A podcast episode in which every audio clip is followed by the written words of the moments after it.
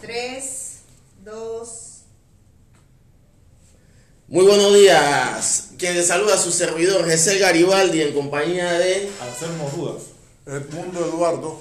Eh, le presentamos Coloquio Jurídico en su emisión del día 27 de marzo de 2021. Ay, que el fin de semana pasado me equivoqué en la fecha y dije 2013. Pero hoy abordaremos el tema sobre las reformas constitucionales. Recordándoles que pueden sintonizarnos eh, a través de nuestras redes sociales y en vivo vía streaming a través de nuestras plataformas en vía Twitch, Periscope, Facebook Live e Instagram Live como Garianco o Garibaldi Anco Law. Eh, esto, señores, esta semana, ¿qué se conmemoró? Usted dice señores. Yo quiero que haga una corrección. Señorito en mi caso. Ah, bueno, se- señorito Edmundo, señorito Ruda, ¿qué se conmemoró esta semana? Bueno, muy, muy controversial, ¿no? El tema de la, del primer año del programa Panamá Solidario, que ha generado una, una compleja reacción en la población. Un sector de la, de, la, de la economía dice de que el gobierno se está burlándose de, lo, de, la, de los prácticamente ciento y tantos locales que están cerrados, que van por un año cerrados por toda la pandemia, y que, la, y que la industria de entretenimiento está pasándola mal.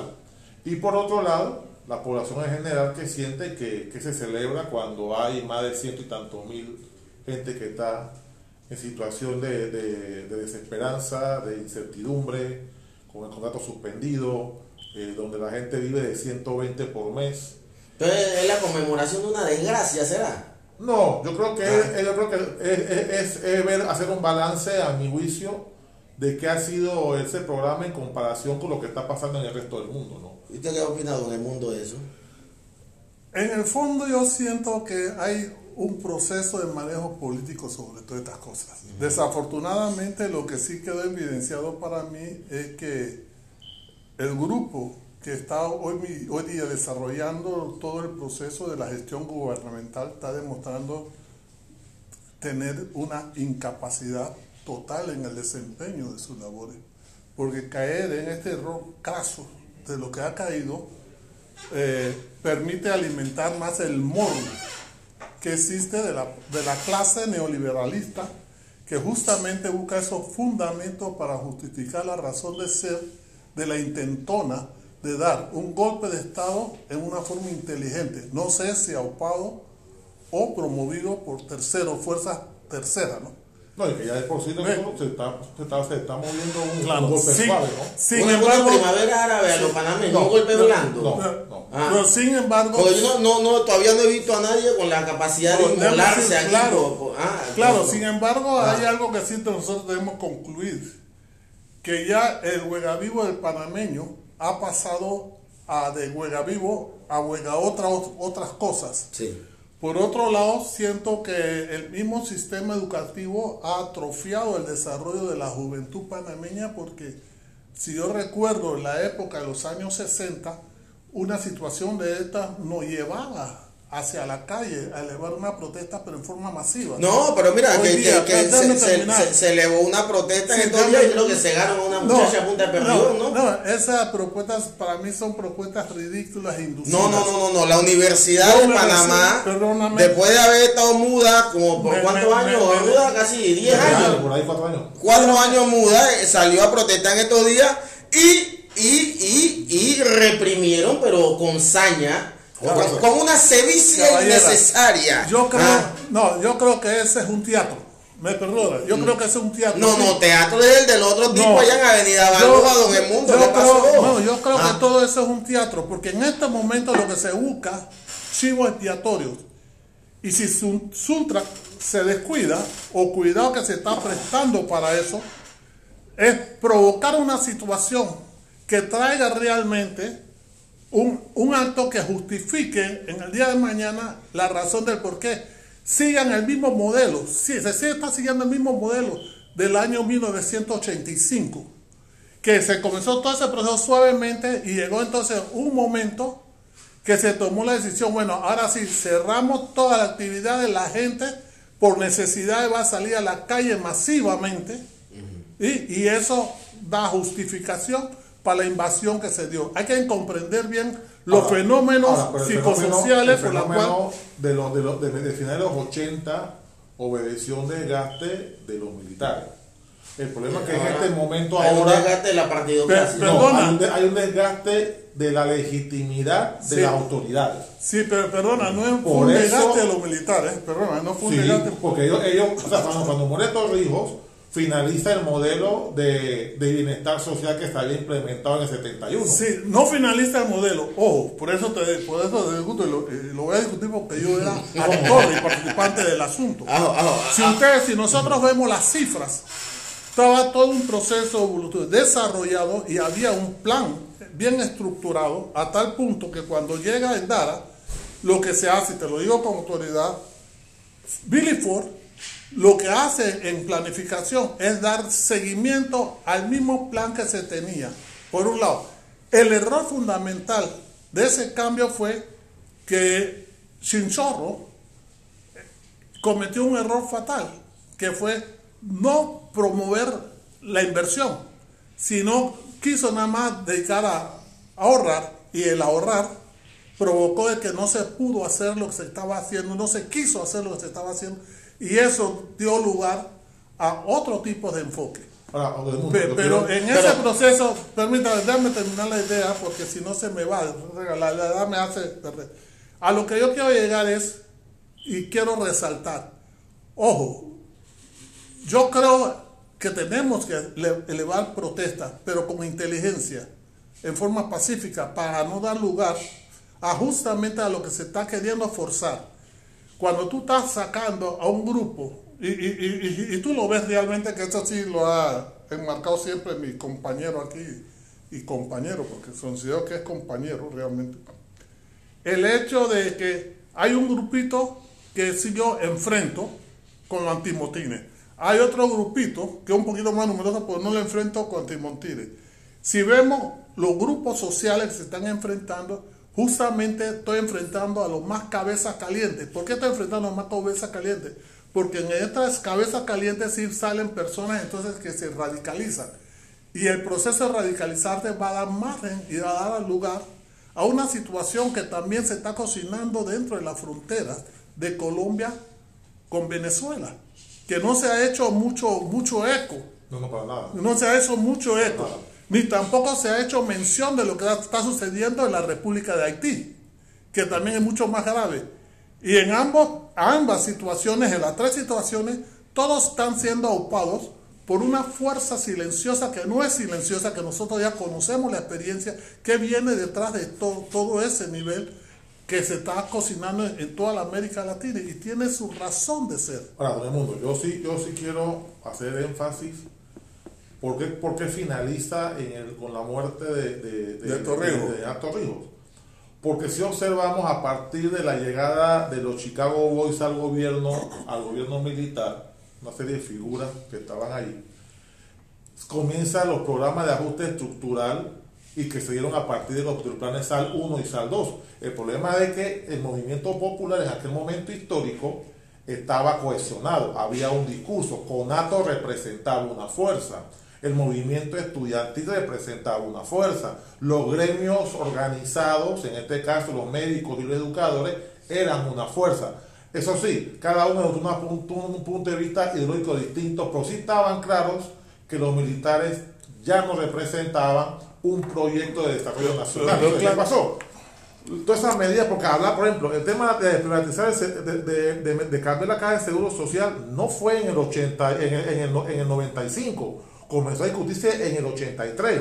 El tema de reformar el código de trabajo no se habló en el 95, se habló en el 82. Es más, hubo un intento de, de, de- de reforma y, se, y, y en el 86 hubo una huelga que la rechazó. Claro, pero e- ese intento de reformas, eh, hay Pero, un pero, segmento- pero, pero mira, yo, o sea, no, yo veo, no, no estamos saliendo No, no, déjame o- o- terminar el de- tema, de- no, porque tema. el tema está Ah. involucrado con lo que vamos a hablar de la constitución. Claro, sí, porque puede haber de repente eh, eh, el- lo- lo- lo- los tecnócratas del, del neoconstitucionalismo, tal vez eso es lo que quieren forzar explico que te mediante digo una que tengo revolución la ligera sospecha que tenemos un caballo de Troya. ¿Usted cree, profe? Sí, porque siento que eso se está dando porque justamente Y, y estoy alegre que tengo un psicólogo, un sociólogo compartiendo aquí con nosotros porque a veces me queda atrofiada mi mente, ¿no? sin embargo, sin embargo, debemos tener claro que el elemento, el, el- el error fundamental, y ahí es donde te quería marcar, tú marcaste unos grupos, ¿verdad? Pero no marcaste un grupo que, que sí se había formado y se había capacitado para saber hacer frente, que es el grupo del empresario. Ah, como no, Eh, eso sí, el, grupo, y el grupo de empresarios estuvo cocinando todo eso. Porque el grupo detrás de todo eso, sí. CONEP, Porque cuando tú presentas el problema del caso del seguro social, ¿qué fue lo que se pasó?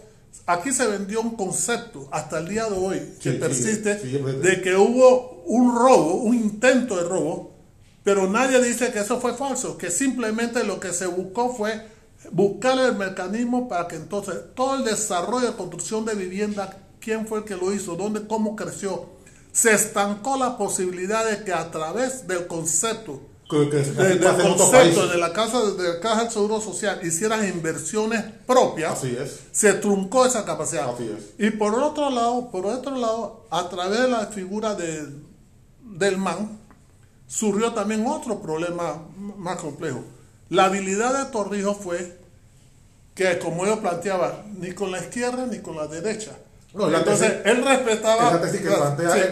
el, maestro Soler del, Sí, de- del concepto claro, de las clases. Claro, él planteaba el derecho de quién manejaba el poder político y quién manejaba el poder económico. Cuando llega el man, el man quiere absorber, entonces comienza así a querer, El man es Manuel Antonio Noriega. Busca destruir a quién, No, ya se murió. al no poder económico. Pero don Edmundo, yo. Espérate, dé- déjame terminar de concluir. Entonces, ¿qué pasó? El error craso de él fue involucrarse para querer destruir el poder económico, es decir, quitar el poder económico de lo que tenía. Porque a pesar de que todo el movimiento militar decía el poder económico seguía estando en manos del poder económico. Estamos claros. Ve. Y el poder económico se Ve. vincula al gobierno militar a Por- partir porque- del golpe claro. lo- de lo- del, del 88. Porque cuando nosotros, cuando nosotros vemos el canal 2 y el canal 13, realmente estos fueron joyas dejadas por los militares hacia estas personas ¿Cómo que no? son los que ap- aparentemente. Y financiadas por Cofina. Sí. Financiadas por Cofina, que es Claro. otro punto. La- ellos, ellos, ellos dicen Correcto. que fue la iniciativa privada, no, el No. Estado dio dinero para eso. Sí. Y mucha de la banca y negocio en todo, Panamá todo el proceso, de eso. todo el proceso por eso le digo, inclusive la misma formación y estructuración de, de los ejecutivos de empresa. Te lo digo porque en esa época formamos parte de eso y no se logró lo que queríamos lograr hacer algún grupo, que era darle el mismo nivel educativo a lo que eran los gremios, los gremios sindicalistas. Ese fue, ese fue un ejemplo del caso del IFARU, del IFARU, que envió gente, ojo, mandaba a los sectores populares a formarse a los países del campo socialista, pero los, los formados en, la en los formados en los colegios privados o venían de, de familias pagados por el Estado, iban a estudiar a maestrías y especialidades a Estados Unidos de Europa. O sea, ellos formaron a su clase. Sin embargo, en vez de, de- por lo menos crear un, un modelo de formación como por ejemplo tiene China, tiene Japón, donde mandan a su, a su, a su, a su, a su más ganado, a su intelectualidad, a formarse al primer mundo, lo que formamos fue, el país formó con, con, con dinero de los trabajadores, con dinero de- del pueblo, a formar a la intelectualidad de la, de la oligarquía en este país. Claro, pues déjame explicarte algo, porque yo soy parte de esa formación. Yo me fui a formar a, a Brasil, hijo de una lavadora, una planchadora, que me fui a través del IFAR. Pero ¿cuál es el problema? Que ahí hay un problema fundamental y tú lo puedes explicar mucho mejor que yo, que es la actitud y el comportamiento de la persona que se consideran pobres. ¿Qué es lo que se le ha vendido? El concepto del orgullo. El pobre vive mucho del orgullo. Y como vive mucho el orgullo, ese pobre por orgullo no gustaba de hacer usufruto de los beneficios del IFAR. Y esa situación se da hasta el día de hoy. Tú buscas, la persona pobre dice, oye, vete al IFARO, busca esto. No, no, no, no, no, no, no, no, tengo problemas con esto. Entonces, ¿quién se saca usufruto de esto?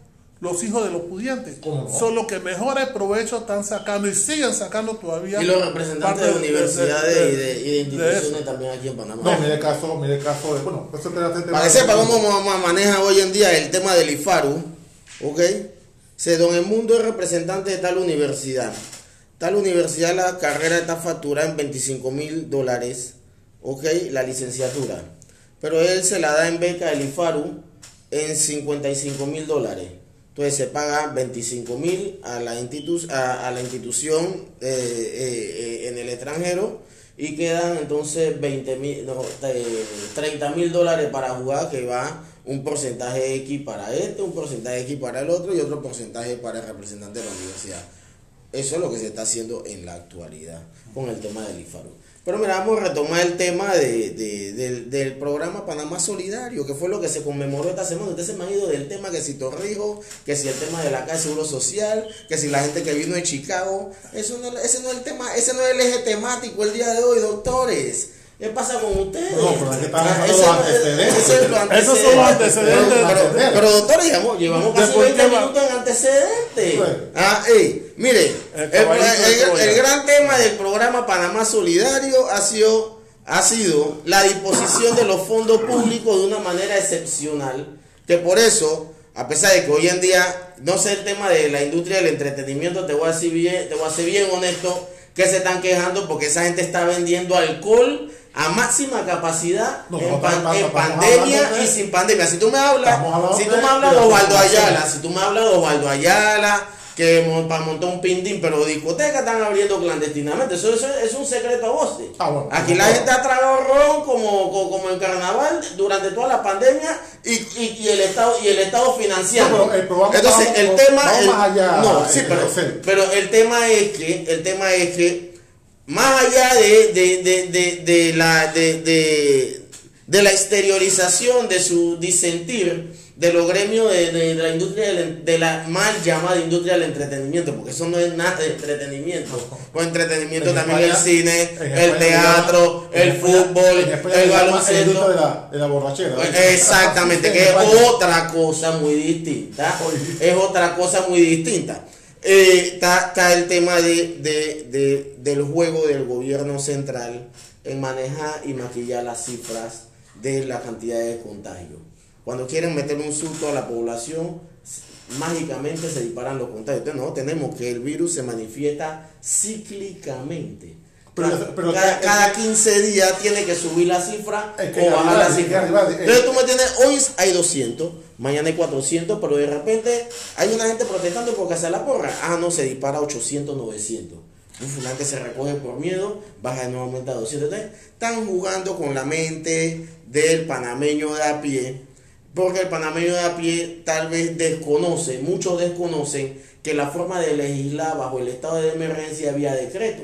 Yo me, yo me salto el acto constitucional de ir a la asamblea legislativa a proponer una ley, ¿ok? Pasa por una comisión, pasa por, pasa por tres debates y que, el, y que el panameño de a pie se entere por lo menos de qué carrizo se está discutiendo. Y en ese escenario, mira, mira, en ese, para que vea qué tan, qué tan abrupta ha sido la vaina. Ejecutivo que no quiere pactar con la asamblea. Doctor, mira, es que, pero es que nosotros no tenemos, es que, No eh, pero es que según la teoría de la separación de los poderes del Estado, de los, de los, de los enciclopedistas, esos son entes colegiados con un y todos sabemos que la asamblea es un cartel de intereses. No, pero el tema, el tema, entonces, mira, por ejemplo, ustedes hablaron de la reforma del Código de Trabajo. tiene la razón. No, no, yo no estoy gritando, yo sí cuento. la No, porque la impresión que me No, da- no, mira, Mira, mira, por ejemplo, mira, no, tenemos, mira, tenemos, mira, tenemos un tema, mira, mira, don Mundo, mira. Ustedes hablaron de que la reforma al Código de Trabajo del 95, que se trató de hacer por primera vez en el año 82. Y mira, aquí en pandemia en un año no reformó el Código 10 veces. Y vía decreto. Pero es que. Ah, porque ah, y él reprimió la protesta social bajo el prisma de que hay un estado de emergencia. Porque, Ah. porque mi estimado licenciado Garibaldi, había una desmovilización social que no comenzó con No, la no, no, pandemia. no, mira, el movimiento, Comenzó mira, yo te voy a 20 ser, yo te voy a ser bien honesto, mira, la beligerancia del movimiento social ha caído, decaído y está sepultada, ¿me entiendes? Sepultada. La Universidad de Panamá Yo, eh, apenas, apenas los partidos políticos vieron que el proyecto de los mutantes pegó en derecho, se metieron en todas las facultades y cooptaron al movimiento estudiantil. Mira, yo, yo te voy a decir una vaina.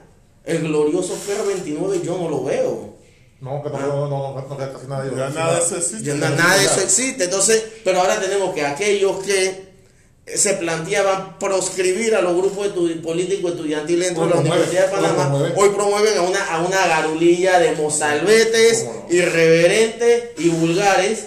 Y que pagan, porque tú sabes que usted sabe que mover gente eso no sale gratis. No, para Ah, nada. No sale gratis y ellos tanto lo digan en la calle. Para Pero nada. por eso te Entonces, el no tema del Panamá solidario, por eso, en, ese escenario. Ahí en lo único que estoy en desacuerdo contigo en es que el- tú quieres establecer una diferenciación y yo no establezco ninguna Mira, en el- en el- Los dos grupos están mostrando lucha y que en la calle.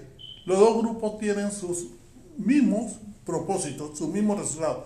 Yo no siento que exista realmente un grupo inédito que quiera fomentar realmente lo que se debe fomentar. Es que, es que, es que, es que don, Mundo, el- lo inédito en política no existe.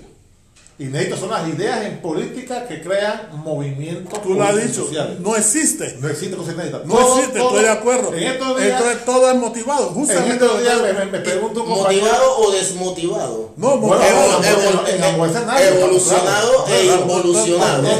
todo No, es el claro, proceso. Pero mira, mira, yo, yo hace días, yo hace días tenía un- una discusión con un compañero que es miembro de un partido político del grupo este que está promoviendo la reforma. Y él me decía que sí, que mira, El, el- el colega Víctor, Víctor Arias. No, no, no, no, no, conocía. no, Los nombres no importan. Los nombres no importan. y, me, y me decía la necesidad de que, bueno, que hay dos salidas. Ahora, él desde una perspectiva de clase media, profesional, tiene un temor. Pues ya, ya, disculpa que te interrumpa, doctor Rudas. Vamos ya a entrar en el tema de Ah, la reforma constitucional. No, mira, va- antes de entrar en el tema de la reforma constitucional, yo quiero hacer un pequeño paréntesis, porque acuérdate que aquí se trata de educar a aquellos sectores de la población que tal vez no tengan acceso a, a- a información de primera mano depurada y simple y llanamente le llegan aquellos memes deformados de quienes quieren torcerle la idea al común de la gente. Mira, para que ustedes tengan entendido, eh, Ferdinand Lasalle, ah, un ilustrado francés por allá por el año de 1700 y pico, Siglo XVIII. ok, eh, escribió una obra que se llamaba ¿Qué es una constitución? Que es una obra de lectura obligada para todos aquellos que son abogados egresados de la Facultad de Derecho y Ciencia Política de la Universidad de Panamá, porque desconozco el pensum académico del otro rosario de universidades que gradúan gente por ahí. Eh, eh, a- a- a- no, no, no, eso no contigo. Oye, entonces, el, el- el tema, el tema es... egresado en Derecho abogado. ¿Ah? No, no, no, no, no. Hay, hay licenciados en Derecho y hay abogados. Bueno, por eso. Ok. Entonces tú estás, estás refiriendo entonces a los licenciados en Derecho. Los licenciados no en Derecho, los, los licenciados en Porque Derecho. abogado para mí es alguien que sabe abogar por otro. Exacto. Y hoy día hasta esos cambios se han Ah, no, en el mundo. Es más, la ley se ha diseñado para que haya abogados para hacer patentes nada más. Así es. Y otros abogados para que sí sean abogados. Bueno, Entonces, hubo, hubo una que de la, de la Asamblea dijo que nada más allá de eso, nada más. Sí, ah, no, y quería ser magistrada cuando tiene que hacer pleno, que tiene que saber de la guardia y la integridad de la constitución. ¡Qué irresponsabilidad! Dios mío. Mira, entonces, en ese escenario. Reímos en, para en- no llorar, ¿eh? Exacto, es, exacto. es. En ese escenario, en ese escenario, Ferdinand Lasalle eh, define una constitución como un acuerdo ¿ah? entre, los, entre los reales factores de poder de una sociedad. O sea, una constitución es un acuerdo entre los factores reales de poder de una sociedad, que es lo que entonces Jean-Jacques Rousseau definió como el contrato social. ¿Ok? Entonces es el contrato social entre los factores reales de poder de una sociedad. Entonces la pregunta obligada que le quiero yo hacer a don Edmundo y a don, y a don Anselmo es la siguiente. En la sociedad panameña actual, ¿quiénes son los factores reales de poder? Antes de entrar en el debate de que si este va dice esto, que si este no, vamos, primero Vamos a entrar en fondo y después en forma. Los factores de poder. Los, los factores reales de poder en estos momentos en la sociedad panameña, ¿quiénes son? Porque son los que tendrían que sentarse a, hacer, a redactar ese contrato social. El problema, el problema es que hay uno que es formal y otro que está de la Los factores reales de poder. No Los reales son económicos. Mira, por, por ejemplo, bueno, dentro de lo económico. económicos. Claro, el problema es que nosotros queremos navegar con una doble moral. O sea, el narcotráfico inyecta millones de dólares al sistema bancario panameño y a la economía panameña. Y es un factor real de poder, por eso no lo van a aceptar a la hora de redactar el contrato social. Los factores económicos. los A ver, ve, ve, pero económicos, entonces, eh, ¿cuáles son los factores reales de poder dentro de esta sociedad actual? ¿Y cuáles son los factores, los supuestos factores reales de poder embargo, que están sentados negociando el embargo, contrato sin embargo, sus amanuenses, sus amanuenses, sus amanuenses, porque como decía en antes el, el- el profesor del mundo, digo que es muy cierto, o sea, todavía, todavía subyace en Panamá un modelo donde el Estado, que ese es el modelo que se quiere tumbar, donde el Estado juega un papel de mediador entre las clases sociales en algún momento en disputa. ¿Por qué? Porque acabamos de hacer claramente el señala- señalamiento que ya esos sectores sociales que en el pasado cuestionaban al Estado o al modelo económico ya fueron enterrados. Lo que quedan son grupos como nosotros que discutimos y hablamos, pero como articulación social no existen. Lo que los pelados nuevos denominan big bullshitters. Ah, si, si poner una palabra así, se la puede poner así. Usted siempre es licenciado con su, con su modelo posmoderno, pero bueno. Lo que le quiero decir al licenciado es el siguiente, que frente a eso hay un nuevo proyecto que no comenzó ahora, tiene 10 años, que primero se planteó con el gobierno de Martinelli, pero desafortunadamente esa pelea de corrupción lo trastocó. Ojo, eso de Movín no es de ahora, eso vino mucho antes, donde se planteaba el tema. Mira, yo recuerdo cuando en, 1900 cuando en el año 2002 estalló el tema del CEMIS y comenzó grupos como La Prensa, eh, lo que antes, antes de existir la prensa internacional, toda esta serie de ONG sobre el tema de corrupción comenzaron a cuestionar el Estado. Y recuerdo un politólogo... El semi fue con Mireia, ¿no? Cómo no, cómo Exacto. no, cómo no, cómo no. Que precisamente el actual presidente era parte de los señalados en ese proceso, Sí. por este caso. Entonces, ¿qué sucede? En ese momento histórico, decía, de- dijo, dijo un, un- un intelectual panameño ya fallecido, el colega nuestro, que el tema, el, el ataque a la corrupción es un, es un discurso eminentemente neoliberal. Todo el mundo quedó en ese momento, hey, tú estás hablando de que es un discurso neoliberal entre otros, entre otros. Pero, pero cuando tú desmenuzas lo que plantea, es cierto. O sea, cuando tú planteas el tema de la corrupción, tú planteas la corrupción como se maneja abiertamente en los, en los polos de poder. Pero la corrupción empresarial, la corrupción financiera, es capaz de poder demostrarla, es muy difícil.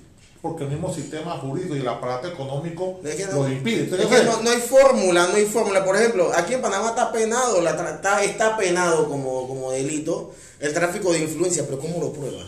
a eso voy. Ah, Es más, el Ministerio Público eh, en su en sus elucubraciones de textos jurídicos que hacen como guía para la investigación, pensando de que una investigación es una camisa de fuerza para cada delito, en su guía metodológica, no- el delito ese de tráfico de influencia no tiene forma, no tiene guía metodológica para, la investigación. Ah, no, eso, eso es discutible, porque si quiere ver a Alemania y Estados Unidos le existe. Ah, no, Pero el problema es que ellos quieren nada más aprender lo que, lo que Ah, conviene ah, allá, ah, no aquí, nada más se aplica lo que conviene y lo que no conviene. Pero lo que quiero llevar al punto es el siguiente. El siguiente, a- antes que antes que don, que de, que don, de don Edmundo le demos la palabra, quiero finalizar con esto. Es que hace poco el don Edmundo planteó algo que en varios, varios círculos periodísticos se ha dicho, pero cada vez lo, lo recogen, que se está fraguando un golpe suave. ¿Y qué es un golpe suave? Es simplemente so- so- so- eh, sucumbir las instituciones jurídicas y Exacto, políticas exacto. por un nuevo modelo. ¿Y Y, el nuevo y- modelo? Ojo, y bajo el prima de que hay una supuesta corrupción. y observa, por eso que yo veníamos con una con una, una, una discusión, y creo que el tiempo no va a poder plantearlo, porque podemos discutirlo más adelante, que hay cinco tesis equivocadas sobre la famosa constituyente. Y la primera es que cambiando la forma como se eligen los diputados y cambiando la forma como la asamblea, vamos a acabar la No, eso Eso es falso. Falso, eso es mentira. Falso. Falso porque tú simplemente estás cambiando un, escen- un, un actor por otro. Así Pero el mismo libreto, aquí está. No lo Así es. Único que eh, eh, eh, alterando, alterando las normas La de El Ese es el elección. segundo punto. el segundo- la segunda tesis es que atacando, cambiando la constitución, podemos atacar el modelo económico que está falso. Falso. Porque todos estamos claros. Y ojo, lo más interesante, que todos los personajes del gobierno en campaña lo han dicho, del gobierno de oposición, que la crisis, la- el origen de los problemas de este país es la desigualdad. El modelo económico está para crear desigualdad. O sea, una Pero, pero, pero, pero es que el, el tema Es es que, pero es que la constitución política habla de la igualdad, habla de... La igualdad desde el punto de vista jurídico. El, tercer punto, el tercer punto. El tercer punto es de generar instituciones que protejan al ciudadano. Así es. Estamos. También es un error, porque las tres instituciones que protegen al ciudadano son, uno, las leyes, las leyes en materia de seguridad pública. Aquí cada día la fuerza pública toma unos poderes ultra presenciales, o sea, entre ellos y la CIA no hay ninguna diferencia, a menos que sea el maestro de ellos. Disculpa que te lo sea. Sí. O sea, aquí, aquí, mira, tú me, tú- perdóname que lo diga de este tamaño y va a generar polémica. Pero a mí, ¿cómo es posible que un delincuente de alto perfil, desde que llega de tal país y llega a Panamá, el hombre lo agarran al momento que va a delinquir? Y aquí dos papanatas en un barrio deshacen, tumban y hacen y no tenemos, no tenemos elementos para decirlo. Entonces, estas instituciones no se están, no se están, aquí en, la- en el tema constitucional no está hablando el tema de la fuerza pública, ¿qué papel juega? Estamos creando un mini ejército en la frontera y ahora en el mar, Sí. en el mar, donde ahora no sabemos que aterriza el helicóptero de Estados Unidos. O sea, cuidado, podemos tener aquí un Black Side, tranquilamente.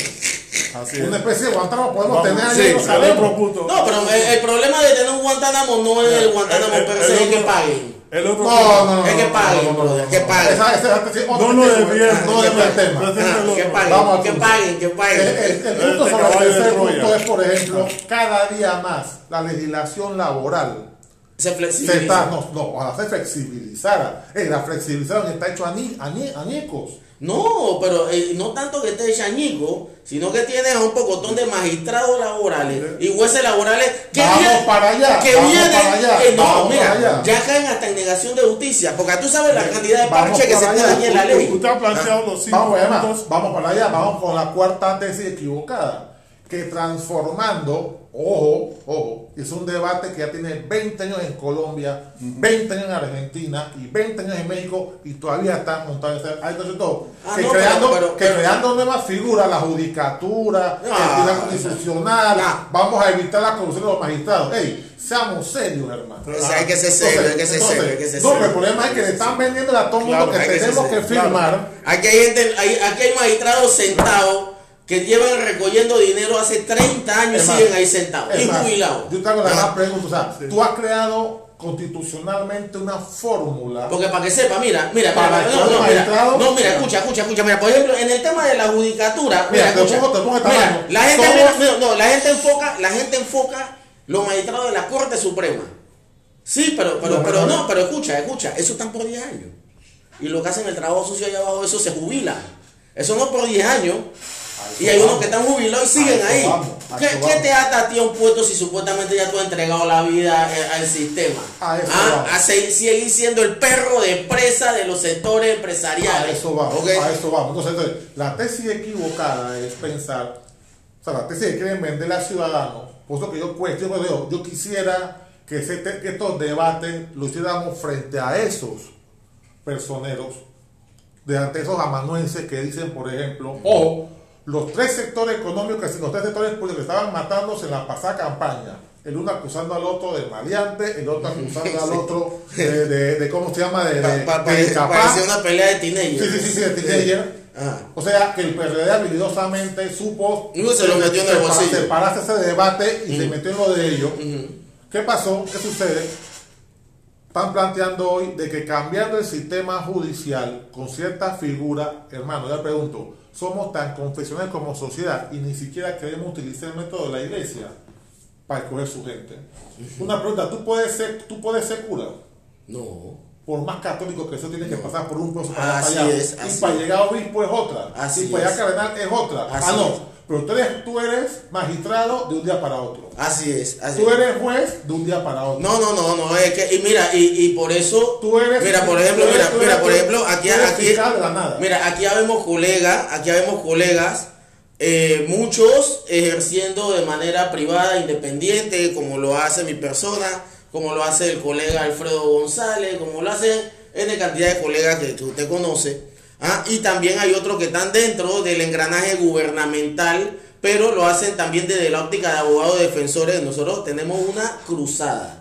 O sea, nosotros, este poco de, de, de- de- fiscales, de papelillo, que son eh, eh, muñecos de cuerda, que nada más van a la audiencia a recitar el código procesal. No, no, no. A recitar el código procesal penal. No, no, no. Tú aquí no me vienes a recitar normal. Dime en la concreta qué es lo que tú estás pidiendo y cuáles son los elementos objetivos y subjetivos que componen el tema penal. Pero el problema es que tiene a estos repetidores muñecos de cuerda y te vas a caer. También tiene a los jueces allá, algunos que son de garantía, que también son otros muñecos de cuerda. Mira, por ejemplo, por ejemplo, el tema de la acción restaurativa civil.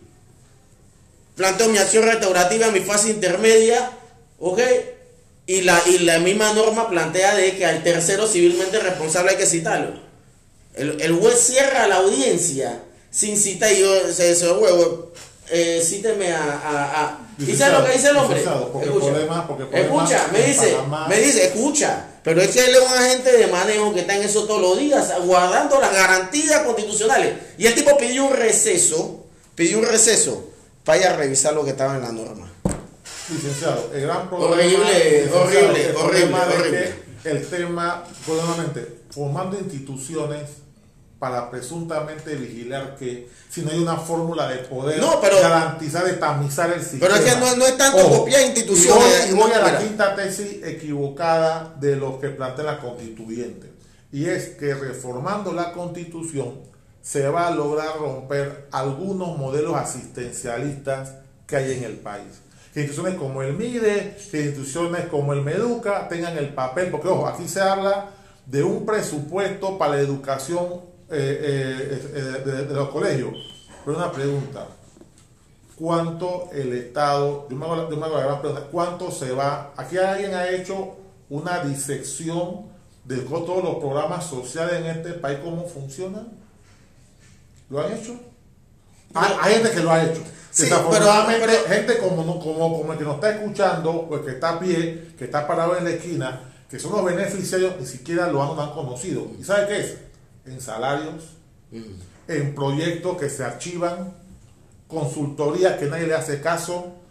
Si usted supiera la cantidad de conocimiento producido con los impuestos de los panameños, ojo, y sabe aquí que no, no, no, que impuestos paga el, eh, paga el ciudadano común, sí. Cada Sí, vez no, se ese- toma- ese es, una, es una gran irresponsabilidad y aquí lo hemos tocado. O sea, al panameño de a pie, ese asalariado que siempre se le quiere señalar como que el que, el que no tributa, ¿Qué porque, es porque, eh, porque es que él no paga impuestos de inmueble, él no paga tasa única, él no paga impuestos sobre la... No, él, él no declara renta a, a- a gran escala. Es, estimado- es- es una gran falacia, ¿sabes por qué? Porque mira, ¿sabe- sabe ese hombre cada vez que va a comprar una libra... representa el, ITBMS economía Bueno, mira, cada vez que ese panameño de a pie, él va, él le, le, le, le pagan, le descuentan el, el, el, el impuesto sobre la renta íntegro. Para él no hay alivio financiero por pandemia. No. A ese le descuentan el seguro social y el seguro educativo íntegro sin alivio por pandemia. ¿Ok? Y cuando va al supermercado a comprar, le traban el ITBMS a los productos que son grabables con el ITBMS sin alivio por pandemia. Entonces, plantearse de que es el que menos tributa, el que más se le da, es una gran mentira. Así es, como no. Es una gran mentira. ¿Sí o no, don Emundo? Yo quiero Pero ¿por qué, ser- por qué usted está callado? Si yo, yo no soy caballo de Troya. Porque yo quiero ser más didáctico. Yo lo he escuchado a ustedes y eso lo que me sirve para afirmar la teoría que he sostenido hasta ahora de que en Panamá somos un circo, en donde no nos damos cuenta que nosotros no somos los espectadores, sino somos los actores. Y, y somos actores manejados como títeres, porque lo que somos somos realmente títeres.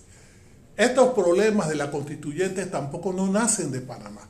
Este problema de la constituyente salen de los mismos organismos e instituciones internacionales así es, claro. siguiendo. Entonces, si queremos abordar un tema, agarremos la génesis. ¿Cuál es el trasfondo que viene detrás de esto? Y el trasfondo que viene detrás de esto, respondiendo a tu pregunta, de quienes ostentan el poder económico. Sí, los factores reales del económico, El poder económico de la, es mundial, porque el fenómeno ya es mundial, el No, no, fenómeno sí. no es local. Nosotros estamos hablando de la constitución cuando en verdad en el sistema educativo se perdió la enseñanza del concepto de lo que es constitución. Así es. Si nosotros vemos el preámbulo de la Constitución, y ustedes me lo aclaran porque no es mi especialidad, se dice que Panamá es libre, soberana, independiente. Panamá no es ni libre, ni es ni soberana, y no es independiente. Desde su propia génesis nunca lo ha sido. Pero muchas veces, Ese- ese- ese- muchas veces nos confundimos y creemos que lo somos y jamás lo hemos sido. Y los organismos internacionales son los que imponen la guerra.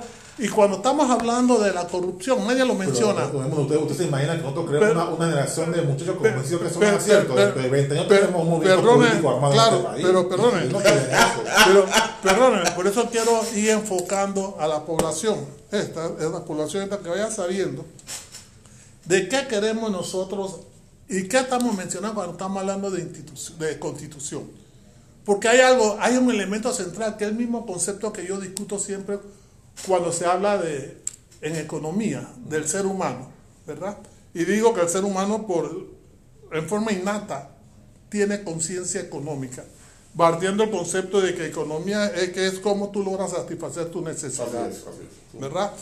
Pero, pero ¿qué es lo que se ha hecho? Los organismos internacionales han creado una serie de indicadores en comunes que son falacias, que te ayudan también a justificar lo que no se debe justificar. Y aquí yo recuerdo lo que decía mi maestro siempre en estadística. La estadística es una herramienta, es como un cuchillo de dos filos. Así es. Dependiendo de qué es lo que tú quieres sustentar, tú usas el filo adecuado. Así es. Hoy día viene el argumento de la constitución, aunque yo estoy seguro que más del 80% de la población pensante en Panamá no tiene idea de lo que es la constitución realmente. Y no tiene tampoco idea del enfoque de la constitución. Y muchas veces como me gustan, le gustan a la gente hacer comparaciones con otros países, y yo digo, cada país tiene su propia idiosincrasia. Perdemos, digamos, de lado algo que el profesor Ricaute Soler mencionaba siempre, que era el fenómeno de la idiosincrasia, ¿verdad? La idiosincrasia. ¿Cuál es la idiosincrasia del hombre panameño? y- claro. Entonces, ¿qué es lo que pasa? Pensamos que nosotros modificando un libro es suficiente para que usted, usted y yo cambiemos nuestras actitudes. Cuando el problema, la solución del problema, hay que hacer énfasis en el cambio de actitudes que nosotros hoy día tenemos como hábito. Pero lo que Por- por, por, por educación. Sí, por esa razón yo sentí alegría cuando se creó el Ministerio de Cultura. Yo pensaba que el Ministerio de Cultura iba enfocado hacia eso. Hoy día yo siento el Ministerio de Cultura realmente sigue siendo lo que para mí yo he interpretado y que muchos se han enojado conmigo, que es un club social.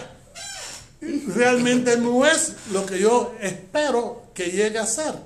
¿Por qué? Porque hay desarrollos culturales que tenemos que hacer y más en la característica de Panamá que decimos, somos multiculturales, pero no se ha hecho ningún cambio y en este proceso de la No, pandemia pero somos multiculturales de discurso, pero en la práctica es una sociedad racista.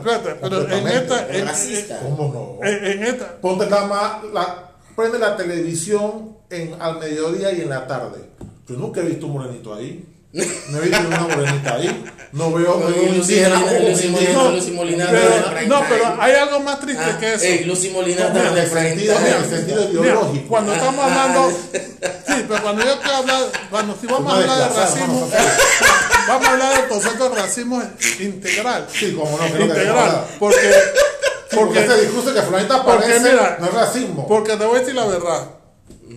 Yo soy negro y como negro te voy a decir, Eh, mira, es que el no es más racista, no es más racista que el que el negro. propio negro. Y, y y y el Chopo, el que tiene apellido en inglés. Espérate, no es más No, racista. no, no, el mundo, Eduardo Quiroz. No, no, no. Dejemos, no, no. vamos, vamos. Eh, esa que Buchanan, Buchanan. Jackson. Que- esos son más racistas. Cuando queremos hablar con Esto de aquí arriba abajo. yo quiero Eh, ya, entender, yo quiero dejar en- entender lo siguiente. Si me preguntas, ¿tú estás de acuerdo con esa reforma a la Constitución, independientemente de las dos opciones? No estoy de acuerdo en ninguna de las dos Es que, opciones. no, es- es que el- ninguna el- de las dos opciones, por favor, que no- no- por no- favor, aprende a escuchar. Para, para- hay que aprender a escuchar porque si no si no escuchas no vas a poder responder hacia dónde uno quiere llegar y yo estoy hablando no para ustedes yo estoy hablando es para quienes nos están escuchando ¿ve? entonces qué es lo que sucede Estamos hablando de, vamos a crear una constituyente. ¿Quiénes forman esa constituyente? No una pregunta. ¿De qué criterios son para ese Los- los ¿Y quién ha dicho? No, no notable. ¿Y quién ha dicho que una constitución estaba constituida por puros notables? Es una falacia. El pueblo, al pueblo se le ha distorsionado el concepto de lo que era la asamblea de... Es que, don de Edmundo, es que la misma, la misma constituyente habla de que será una papeleta, una papeleta para los partidos políticos y para los independientes. Sí. Ya hemos demostrado que los independientes en Panamá ni son tan independientes ni obedecen a los Oye, pero es que ese Es tema más- de, mira, ese tema de Movín es más y- viejo. Mira, y cuando los Martín, partidos, los políticos corrió- también ya dejaron de ser beligerantes. No, esos, ¿Usted esos son clubes sociales. Entonces, Pero yo le hago la pregunta. No, a los partidos políticos se les son subsidia. Don oficinas de empleo político. hagamos- oficinas de empleo trabajo- político. Hagamos el trabajo de hacer una especie de disección de la clase política Claro. y el no, social. eh, disección Mira, ninguno de los dos me ha planteado todavía quiénes son los factores Vamos reales para allá. Pero Vamos si para tú allá. no has dejado hablar. Vamos para allá. Yo, yo te planteé. Yo no he dejado hablar. Yo, yo te, Ah, no, yo te he wow. planteado. No es hablar. Vamos para allá. Dialogar, no, Ah. no, es que lo que yo he planteado, y, y por eso, si hubiera escuchado, te había dado cuenta de lo que yo estoy planteando. Tú preguntaste cuál es el factor. Real de poder. El factor real del poder son las instituciones internacionales. ¿Ve? Por eso yo quería O explicarte. sea, la por constitución digo- viene impuesta de Porque afuera. yo digo, Porque como una salida Siempre, política. siempre ha una venido- salida Una política. salida política para rescatar el siempre. capitalismo. Mira, te voy a No, preguntar algo. no, no, el capitalismo, ese es otro error Mira, te que voy a- tú estás diciendo. sí, pero que viste. la pandemia acaba con el capitalismo, Pero no brinquemos. modelo, no, no Ve porque yo digo que es caballo Troya. Porque No saca, no saca el enfoque. Sí, va, sí, y, y no hay que perder eso, porque una pregunta muy simple, y como tú, ustedes como abogados que son, también saben cuál es la orientación, por ejemplo, en la formación del derecho, existe el derecho sajón y el derecho romano, ¿no? Así como- Exacto. ¿Verdad? El common Estamos en el siglo XXI y seguimos con la misma Ahora, ahora fíjese. cuando no nos hemos querido dar cuenta que ya todos esos cambios han sido han debido ser superados. Es que, No eh, debemos hablar es ni que- de derechos humanos, de, de- perdona, que también es otro tema, el derecho humano, que también es otra gran falacia para Sí, mí. Lo que pasa es que ese es el punto. eh, eh, eh, termine Eh, para entonces, entonces claro. a corregir un Por tema. eso quiero hablar del derecho romano y el derecho sajón, porque cuando nosotros vemos la corriente sajona, nosotros no vemos que en la corriente sajona se forman las discusiones de cambio y modificación de la constitución. No, porque ya son Porque la las dos enmiendas, ¿no? Es, es- claro, se enmienda, pero el proceso de enmendar es menos complejo y el proceso de enmendar sí es producto de un grupo de notables. Así es. Pero esos son grupos de notables que cuando entran en el estatus como notables es de por vida. Es que. ¿Por qué? son- Porque son se por- está reconociendo el concepto de, de no solamente conocimiento, sino la antigüedad. Y la Porque la, la meritocracia. Y la antigüedad te da experiencia, la la antigüedad te da experiencia, te da vivencia, y por eso tú, cuando llegas ahí, llegas a la cima, porque vas a tener un cúmulo de experiencia vivida que te permite. Hoy, yo, hoy día cualquier pelagato, y perdonen la expresión, te llega a, ser, a- te llega a un nivel de cuando empieza a cobrar el primer Sí. salario de magistrado es que empieza a saber vestirse. Ve, Ah, ve. Entonces, ¿Sí no? ¿qué, qué, qué le sucede? Y el hecho de ser, y el hecho de ser magistrado no implica que deja de tener sus otros ingresos. Por eso tú sabes muy correctamente, te de, acordé contigo de que estoy de acuerdo cuando se dice el concepto de la corrupción. La corrupción viene de todos lados, de todas las simientes. Y la corrupción no nace en Panamá. La corrupción es de afuera. Es, es- es- es la mafia, es la mafia realmente el tráfico de influencia. Y este tráfico de influencia, influencia se da dentro de, de los mismos sectores internacionales. Pero es que hace poco, yo hace poco planteaba un, un, un economista en un, un conclave que hubo en- eh, comenzando la pandemia en Chile, de esto que se ha vuelto muy común, esto de estas conferencias virtuales con unas pantallas con tantas caras, donde él señalaba donde eh, que lo que se quiere simplemente es sacar del camino a la distorsión del modelo. O sea, ese diputado que antes, hace 20 años, vivía en un barrio marginal y hoy día vive en una casa de clase media alta o clase alta. Pero eso no es malo. Estamos claros. Pero, Pero, ¿sabe? bajo la percepción de ellos, eso no puede ser. Pero, pero, Eh, pero eh, es que, se, eh, mira, eh, pero eh, es que según como está diseñada la norma, no. él tiene que permanecer en su eh, eh, circunscripción. eh, es como el concepto de pobreza. Dos, a eso vamos. Entonces, es como el concepto de pobreza. Yo, hay, es que hay gentes, hay gentes, y yo para no hablar de otras gentes, y quizás hoy en homenaje del nacimiento y ese programa que usted va a hacer, porque ahí de, mi a señor padre, de mi señor padre, yo vengo, yo siempre lo digo, vengo de un barrio en Marañón donde éramos pobres, pero pobres, entre comillas, realmente. Porque cuando yo estuve estudiando en Brasil y yo le decía a la gente, no, yo vengo pobre, mi mamá era lavadora y planchadora, había una señora que ya no concebía que bajo esas condiciones yo podría estudiar porque justamente en Brasil un tipo pobre no tenía en la época mía el acceso a la universidad. Ah. ¿Ve? Se le era algo muy...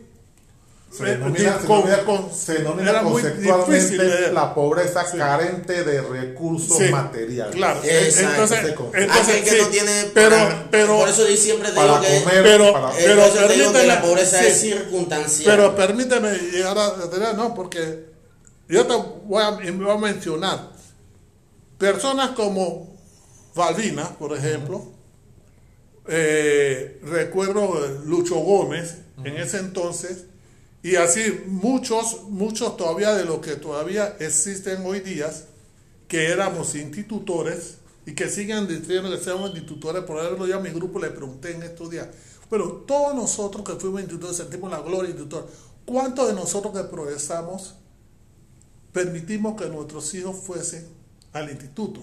Casi muy Y, poco. y- y casi muy poco, todos fueron a Escuelas privadas. Entonces, para mí es una gran Yo contradicción. doy la vida, yo hubiese dado la vida porque me metieran en el y- y Instituto se molestan. Y se molestan conmigo. Como yo también reconozco que cuando el compañero me dijo a mí que era producto de un colegio católico privado, yo decía, ah, Y conservador. y, y tú vienes, a- sí, y tú vienes a hablarme, tú eres un caballo de Troya. a partir de ahí, porque- y, y eso tiene su de la explicación. universidad, media, media- Eh, media eh, universidad. Acuérdate decía de dónde venía Fidel. Sí. Y Bueno. eso, y eso tiene, claro, y, y quiénes han, quiénes siempre han sido los promotores de las revoluciones, los promotores de las revoluciones. La clase media, Es, es- es- es- es la clase media. Pero la clase media no es la clase rica, porque la clase para. media tiene, es media porque tiene que trabajar. Es una nueva forma, concepto de esclavo. Es la Son media que esclavos, carga a los ricos. son esclavos que piensan que están siendo bien remunerados. Es la media que que era como el negrero, en el proceso de esclavitud, el negrero también se consideraba que él sí era favorecido porque él no tenía que dormir en el piso. Pero sí al negrero se le daba un poquito de mejor alimentación para que maltratara. Le, daban a- presa, a- le a daban, los- le daban presa, ¿Verdad? le daban presa. Entonces, esos son los Le- conceptos que nosotros tenemos que manejar. daban presa. Pero no me quiero perder en el concepto que quiero hablar de la parte de, Don de- Edmundo, de pero por qué mira, no pongo vamos, de la vamos- vamos a hacer algo, don Es Edmundo, que mira. usted no deja No, terminar. no, no, no, compadre. Mira, lo que pasa es que el diálogo ha, ha- ha sido fructífero, abundante, pero estamos obligados, obligados por, por, por la tecnología a hacer un receso para poder hablar una hora más. ¿Ah? Como usted. ¿Ok? Ya. Seguimos con la segunda parte de este coloquio jurídico en compañía de don Edmundo Eduardo y don Anselmo Ruda con el tema de las reformas constitucionales. Anselmo, tema, tema, te- Ruda, ¿eh? te- Chemito. tema. Tema, tema candente y que ha despertado pasiones en, en esta mesa tripartita Y complejo. y complejo, bastante complejo. No es un problema simple. Pero usted iba a entrar, usted que iba a ahondar, hay que explicarle, hay que explicarle a nuestros queridos oyentes. No sin antes anunciarle que nos puede seguir en vivo a través de en nuestras plataformas digitales vía streaming, Twitch, Periscope, Facebook Live e Instagram Live. Sí, a don Edmundo. Sí, creo que es importante resaltarle a nuestros oyentes varias cosas. Por más que nosotros intentemos eh, hacer planteamientos didácticos cortos, breves, precisos y concisos, existe un problema de que hay que a veces ampliar. Generalmente tenemos que ampliar. Y es una de las gran preocupantes que tengo porque la corriente de hoy día es querer acortar las cosas y, y ese acortamiento de en, las en el tiempo del internet, ¿no? Sí, Todo esto es y rápido, muy las cosas, no se logra hacer la transmisión como debiera ser vista. Entonces, Este es un tema que queremos abordar, que no se va a poder abordar ni siquiera en una hora ni en dos horas, porque el tema es complejo y el tema es fundamental, porque cuando estamos hablando, la forma de guerra hoy día tiene su variante. Uf, ha Y, cambiado, y- ha y- y cambiado esa forma y ese estilo de guerra Ya ni el verdolugo, Ese ni el verdoligo se usa acá. Este tipo de guerra lo estamos peleando también con la parte de lo que es el temor y el pánico de la constituyente.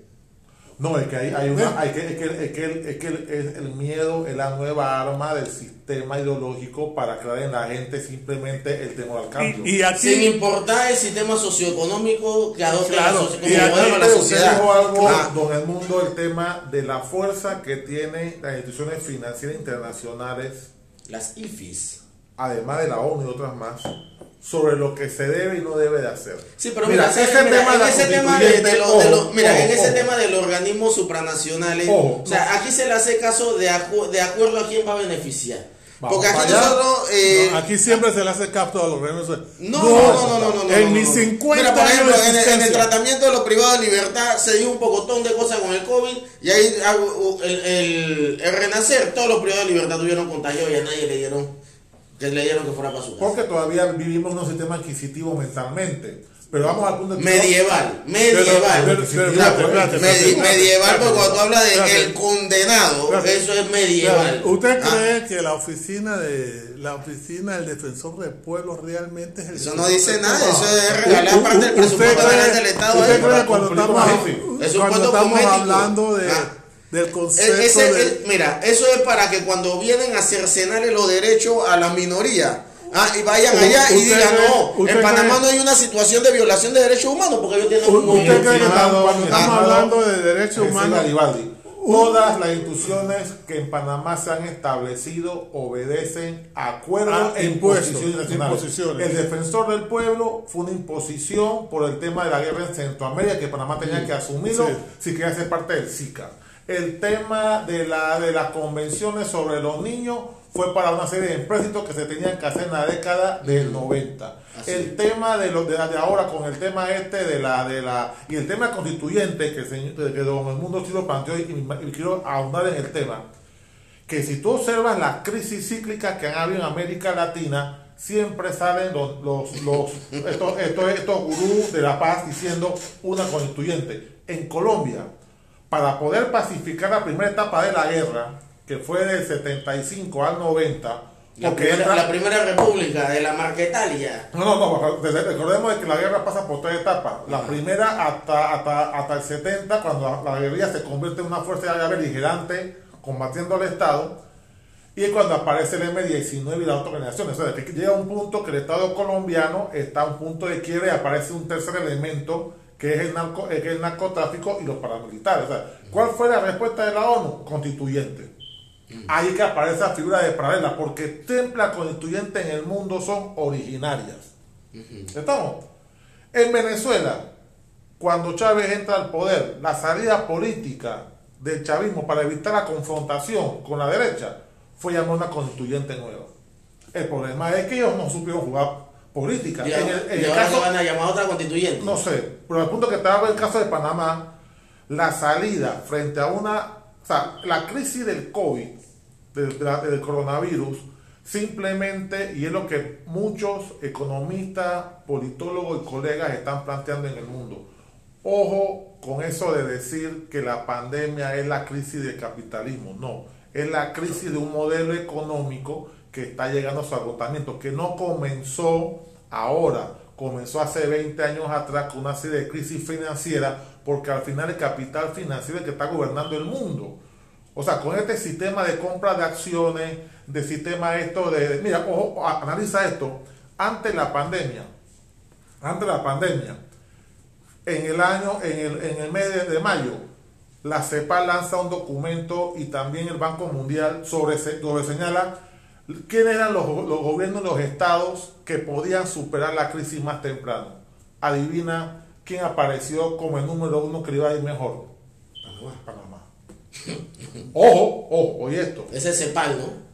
No, y el Banco Mundial, todos son parte de un mismo engranaje que, que- denunciaba el, el- el- el- el- el señor del mundo. Lo que denuncio. Que denunciado. No lo denunciaron. Con vehemencia. Esa es como mi lucha por el albergue. Dígame quiénes son los miembros de la junta directiva. Vamos para allá. De cada uno de los albergues. Vamos para allá. ¿Qué, qué sucede? ¿Qué pasa? Sin embargo, cuando se da eso, el Banco Mundial y el Fondo Monetario Internacional, o que el Fondo Monetario Internacional existe cuando hay para salvaguardar las economías. O sea, ¿qué tenía que hacer el Fondo Monetario Internacional en Panamá cuando se fue a hacer 35 años en Panamá? Ya dijo, Panamá no darle ningún centavo más porque Panamá está sin ningún problema, ellos caminan solos. Ahora regresaron 35 años diciendo, vamos a dar a Panamá 7 mil millones. Ah, pero ya no es con fondos de, de- Banco Mundial, con fondos de la banca internacional. Ese nuevo modelo. Ya quitaste los fondos con- conglomerados, porque cada, cada estado ponía un fondo y esos fondos se entregaban. No, ahora vamos a tener que pactar directamente con los bancos internacionales. ¿Qué sucede? Todo el mundo se endeudó. Se endeudó Panamá, se endeudó Colombia, se endeudó Argentina, a pesar que estaban los Kirchner en el poder, se endeudó Chile, se endeudó México, todo el mundo se endeudó. Pero Adivina- dice a pesar de los Kirchner. porque a pesar de que tú esperas que sea un gobierno, es un, es un sector político que aspiraba a ser distinto al gobierno de Macri, parecía que fue la continuación del gobierno de Macri. O sea, pero no, no- no voy a caer en ese tema, no, Yo creo que sí, todos han sido la continuación de Menem. Vamos, vamos por punto. Lo, que- lo que te quiero decirte, lo que te decirte es que, ¿qué pasa? Hace tres meses atrás, sale la calificadora de riesgo, otro cartel internacional de maleantes, dice, vamos a todos los gobiernos en América Latina le bajaron la calificación. Ese es para sembrar pánico. Pánico. Entonces, ¿qué pasa? Ahora, ¿qué sucede? El país que tenía que ir mejor en la crisis, ahora es el que aparece con los números más, más, más, Claro. más difíciles. 18% de, de crecimiento de la economía. ¿Sabe por qué? Para generar, para generar más porque- endeudamiento. No, para dar más miedo. Porque la mayor parte de la población, como tiene el problema de educación, somos ignorantes. Así es, no y como eso. ignorados, entramos en el pánico, en el temor. Ese es como ustedes, los abogados, siempre nos, nos amenazan con el problema es De la demanda. seguridad jurídica. Jurídica. La seguridad jurídica para mí siempre ha sido una falacia. ¿Cómo no? Porque el inversionista de afuera, si quiere meter dinero, vienes a Panamá por sí solo a Por sí meter solo. dinero. Estamos en plena crisis, ¿verdad? Hay un problema de desempleo. Y, y mira qué es lo que se pide. Eh, vamos a abrir las diversiones, vamos a abrir todo el negocio. ¿Por qué? Porque hay un flujo de dinero. ¿Dónde viene ese flujo de dinero? ¿Cómo viene este flujo de dinero? El, el amigo Garibaldi lo señaló. ¿Cuántas personas hoy día están ilegal. muriendo de hambre? Yo quiero saber en Panamá, las estadísticas no me dicen nada. ¿Cuántos están muriendo de hambre? Porque, don- porque usted No dijo algo no en quiero decir- sobre la estadística. No quiero decir que no. Don Emundo. Ojo, no quiero decir que no están muriendo de lado hambre. de, de- de la, de la navaja. Sí, no quiero decir que no están muriendo. Es, es como el problema también de la salud. Mira, es, es el problema de- del- de- de- del concepto de la vacuna, Don entre Emundo, comillas. usted dijo hace minutos atrás algo muy importante y vale la pena señalarlo. Recálcalo. Las estadísticas son una herramienta que puede ser igual, pues, pues, es como el fuego. Se puede construir grande, metalúrgica, como se puede construir un arma de destrucción masiva. ¿Qué? El fuego produce desde un, desde un bien, el metal, y puede construir un arma para destruir. Haciendo una estadística. Entonces, ¿qué pasa? Aquí en Panamá, desde hace rato, las estadísticas sociales en materia de salud, educación, vivienda, pobreza, comida, se fueron desmontando. Entonces, no, hombre, el problema es que hay más. la tesis es que construyendo más hospitales la salud está mejor. Ojo, poniendo más, nombrando más médicos la salud está mejor. Bueno, No teníamos un más tema de- médicos. no- un tema de infraestructura, es de compromiso del material humano. A eso voy. No, y, el mismo concepto ideológico de cómo se concibe la salud. Porque la salud se plantea como ausencia de enfermedad y no como un concepto original que era prevenir la enfermedad. Pero- exacto, exacto. y la Además, ausencia de enfermedad es poniendo, no, no, se, no, usted coma lo que le da la gana, usted fume lo que le dé la gana, usted vea lo que le da la gana, hay un hospital para atenderlo. No, ese es el concepto. Ese concepto. Es el Y el problema que Exacto, ahora, exacto, el problema exacto, que La inversión apareció, que apareció, hecho plena crisis y fue esa. apareció, apareció un nuevo grupo, va a ser 20 años diciendo, preocúpate por tu salud a los 40 años. ¿Cómo te va a preocupar por tu salud a tus 40 si tienes 20 años destruyéndola? Sí, porque te- tú te amamantas en leche desde que naces o hasta los 10, 12 años. Diciendo que es el alimento, ¿qué el, el el- Esa el mejor, alime- estadística- el mejor alimento. Esa Cuando que estadística- sepa la leche es lo más dañino que hay. Esa estadística, mi estimado, porque el problema está que utiliza la leche vacuna, en otro tipo de leche, porque hay muchos tipos de leche de otras formas que de, son de también. camello. No, la leche de soya, leche de otras El, formas. el camello es carísimo. Sí. Oh, carísimo. Es No, pero, pero Carísimo. vamos al punto que quiero decir. La leche de soya es una leche, Doctor, es una ¿vi- bebida. viste cómo nos manipula? Lo que, es- sí, lo que quiero decir es no, no, me, no me saque, no me es saque del debate, mi hermano. Ustedes que nos escuchan, No, manden, manden su nota de protesta porque este señor no nos deja desarrollar lo Eh, que a usted le también a, todos nuestros seguidores queremos plantearles que pueden hacer sus preguntas en vivo, que nuestra cameraman detrás de cámara, quien hace posible la magia de la televisión, Joana Camacho, nos va a hacer llegar su interrogante Pero, hay que y se la podemos resolver público, pero, pero interrogante relacionada con el Pero, tema. No me venga a preguntar si yo así que yo opino del rey de la gambeta, No, no, no, que no, si no. Panamá va a ganar hoy. No, No, vamos a hablar ah. cosas serias de No, no, verdad no, no, no, no. hay Ah, una corrección. dígame. Es Johanna Camacho, pero no, esta Camacho no tiene que ver nada con el famoso No, no, no, no, no, ella es Camacho, Camacho. Oye, pero nada de- ni de Macho Camacho, ni de Jorge Camacho, ni del amigo fiel Camacho. Oye, ella es Camacho, Camacho. amigo fiel. Camacho. me gustó. Lo que te quiero decirte, mi estimado licenciado Garibaldi y el, y el, y el, y el doctor, el profesor eh, Edmundo, es que ese modelo de no interpretar la realidad ha dejado sus resultados. Y hoy nos encontramos, por ejemplo, que la educación Una, Quedó- una- quedó- una- quedó- quedó de- una- pregunta, una pregunta antes que tú prosigas. Que, que, que, que estamos hablando de que él no investiga el tema de la educación. La, la revista Temas de Nuestra América todavía se ¿Cuál es el producto? todavía se produce, pero Toda. todavía la produce Gerardo Maloni. No, la en la Universidad de Panamá. La produce la universidad, pero ya Gerardo Maloni no tiene que ver con temas. ¿Cómo no? Pues si decides posiblemente la Universidad de Panamá. Ok, ¿Cómo ok. no? Tú, tú- usted pudiese ayudarnos a conseguir la. la- el- Con mucho gusto y también, también las Ok. tareas y otros muchos que se hacen en la Ok, Universidad de no, no, no, de- definitivo. Porque, ¿sabes qué pasa?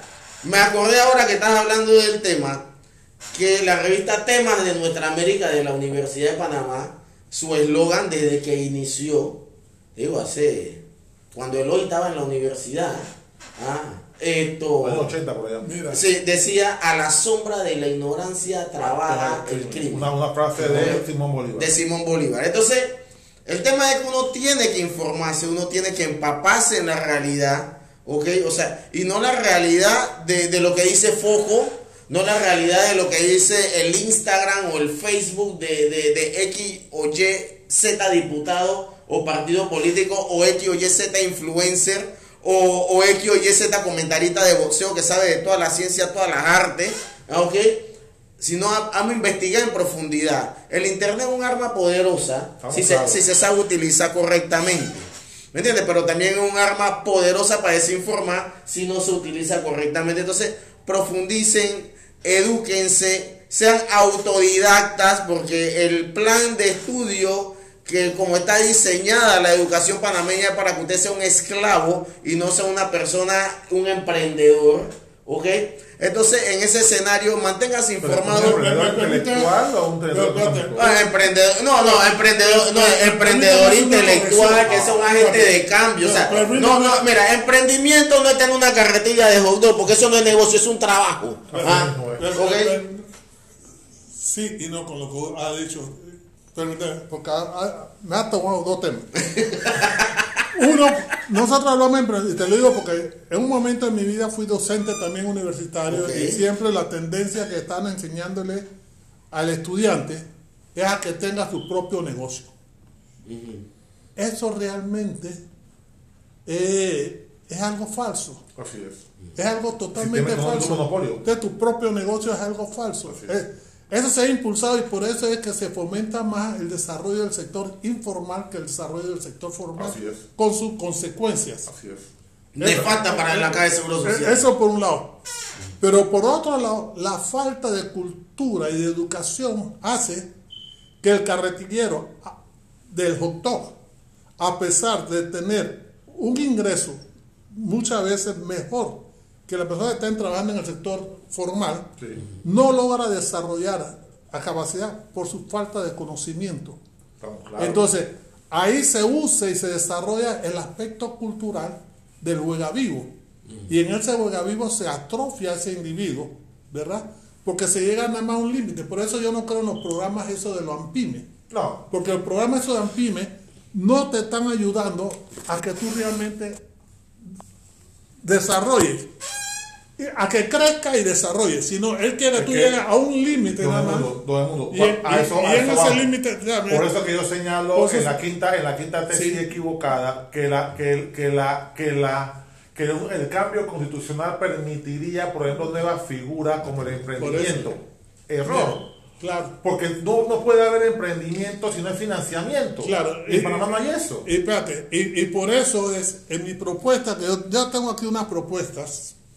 Entonces, dentro de la propuesta yo planteo que realmente el nuevo modelo económico que debería de Baba, que realmente no es nuevo, es algo que de la década de los, de los años 30 se estuvo discutiendo sobre lo mismo, es la participación público-privado. Pero cuando el enrumbamiento del gobierno panameño en su época, los años 70 y 80, iba hacia esa combinación, vinieron los organismos internacionales a frenar eso e inculcar que todo tenía que ser manejado por el sector privado y no por el sector público. Entonces, hoy día se quiere romper también el esquema del concepto de, de la entidad reguladora. Y hoy se habla de otra gran falacia, el libre mercado, porque el libre mercado es una falacia también. David, Ricardo Adam Smith. ¿Por qué? Olvídate de David Ricardo. Los no, tiempos, tesis de, de, de los tiempos ya, esos tiempos ya han sido superados. Entonces, Sí. ¿qué, qué es lo que sucede? Nosotros tenemos que buscarnos y ubicarnos en el tiempo y en el espacio, en el ser humano de, de hoy, en la generación de... Pero esta generación de, de ahora ha sido totalmente también este, atrofiada a través del principal enemigo que nosotros tenemos, que es la televisión en casa. Ahora que yo estoy jubilado, que me pongo a ver los programas de televisión, ¿Y eso? No, pero Claro. ese era el nuevo no, bien, claro, no. O no. sea, esa es una bestia Y- y- apocalíptica. Claro, claro, porque Ah, esto, es una esto de las bestias apocalípticas en- eh, eh, el, eh, sistema Android. Decía, decía el, el, el- Todo el- esto- Eduardo Galeano que la televisión es la bomba atómica Sí. del siglo XXI. Y, y- y todo eso, sí, es cierto. Y todo eso conlleva, todo eso conlleva a una autodestrucción. Y yo digo, ¿por qué la gente hoy se, se queda... Yo por lo menos estaba escribiendo un texto y ahí yo no me atrevo a hablar del género humano, hombre y mujer. ¿Por qué no? Porque ahora el concepto del género humano no es hombre y mujer. No, hombre. Es hombre, mujer, mujer, hombre, No. hombre, mujer. Eh, mire, ese es un Perdona, discurso. no, no, no es Eh, discurso. no, Eh, sí, don Emundo, ese es un discurso un poco todo Perdona, hipócrita. no, Dígale a una mujer de esta que está defendiendo esa, esa identidad de género Tú le, estás tú equivocado. vas a meter un homosexual a cuidar de tus hijos en tu casa. tú Te voy a decir que no. tú Entonces es un discurso Perdona, totalmente. no, tú estás totalmente equivocado porque tú no te has dado cuenta que tú eres una generación diferente a la generación de ahora. ahora, la generación de los muchachos de ahora, Eso es normal. donde se le inculcan, tú, tú no ves programas de televisión, tú no tienes tiempo para ver programas de televisión. Los muchachos de ahora que se quedan en su casa jugando con esas pendejadas de, de las y es todas las impresionante series, las todos series. los mensajes, todo Mira, así como, así como la televisión adoctrina en el concepto de, de ser millonario. Me ha gustado la palabra, exitoso, adoctrinar. sí, porque es eso. eso. es lo que se está El haciendo. adoctrinamiento es un proceso repetitivo de un concepto 25, Sí. 100 veces a mejor estilo, a mejor estilo de Goebbels. Entonces, ¿qué sucede? Cuando tú comienzas, ojo, hace Pero, doctor, 20... usted se va Google ahí. ¿Cómo no? Porque es el padre de todo este discurso. O sea, ¿qué tú piensas? ¿Que los nazis no no no no No, no, no, no, la en el propaganda nazi fue bárbara, y eso no, no lo descartaron. Ojo, es más, un tercio del conocimiento militar y, y- y de formación militar que hoy día se maneja subyace de esta formación alemana. Lo manejan todos los gobiernos del mundo. Pero te quiero decir lo siguiente. Si tú te observas, por ejemplo, toda esta nueva, la- la- el, nuevo, el nuevo paradigma de televisión, que son los, los- los sistemas de streaming, ya está reemplazando los canales locales, que tú los canales locales te está simplemente, te pasa televisión y deporte. de novela, simplemente novela. María y esa vaina. Estamos. Porque no es rentable Sí, meterlo. Pero si tú observas esta, esta nueva forma, primero, normalizan las relaciones humanas emergentes. Las relaciones entre homosexuales, bisexuales, los casos, ¿cómo se llama? De- Transexuales. De, transexuales, o sea, lo normaliza. Ojo, no estamos hablando de que sea una persecución sobre el tema, pero no hay un debate detrás de entender por qué se da. O sea, es, es, sí, mira, es como el tema de la marihuana. O de la marihuana. Pero si el canjack no es malo. Estamos claros.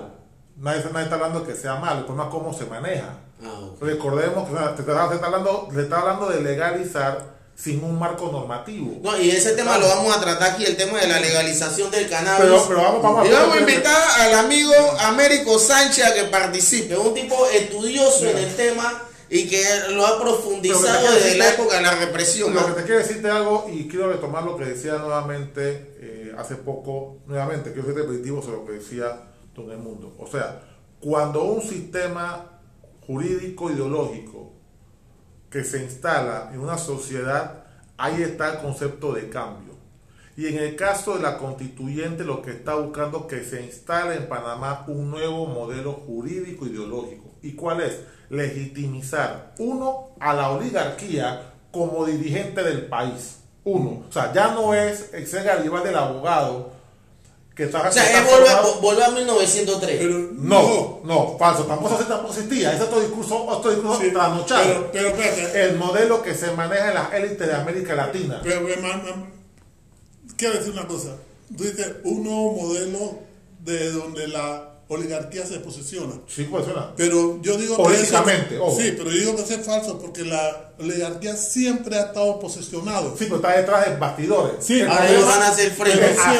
¿Por qué motivo? Sí. Porque esa clase política Pues no se puede permitir que un indio como Evo Morales vuelva a ser presidente. El problema- el problema que un mamarracho como Lula da Silva No, eso vuelva no, a ser eso no, presidente. eso no. Esta- Estas preocupaciones no hay porque para una es para eso. No, no, no, no, no, a nivel global. Ah, no, el problema es que A es el nivel siguiente. global. El problema el siguiente. El problema que la Pues, búsqueda. Quedamos de que es un tema global, ¿no? El problema, el Ah. pro- el, problema es que el capital, el problema es que el capital cada día al concentrarse genera más inflación, genera más, más, más distorsiones.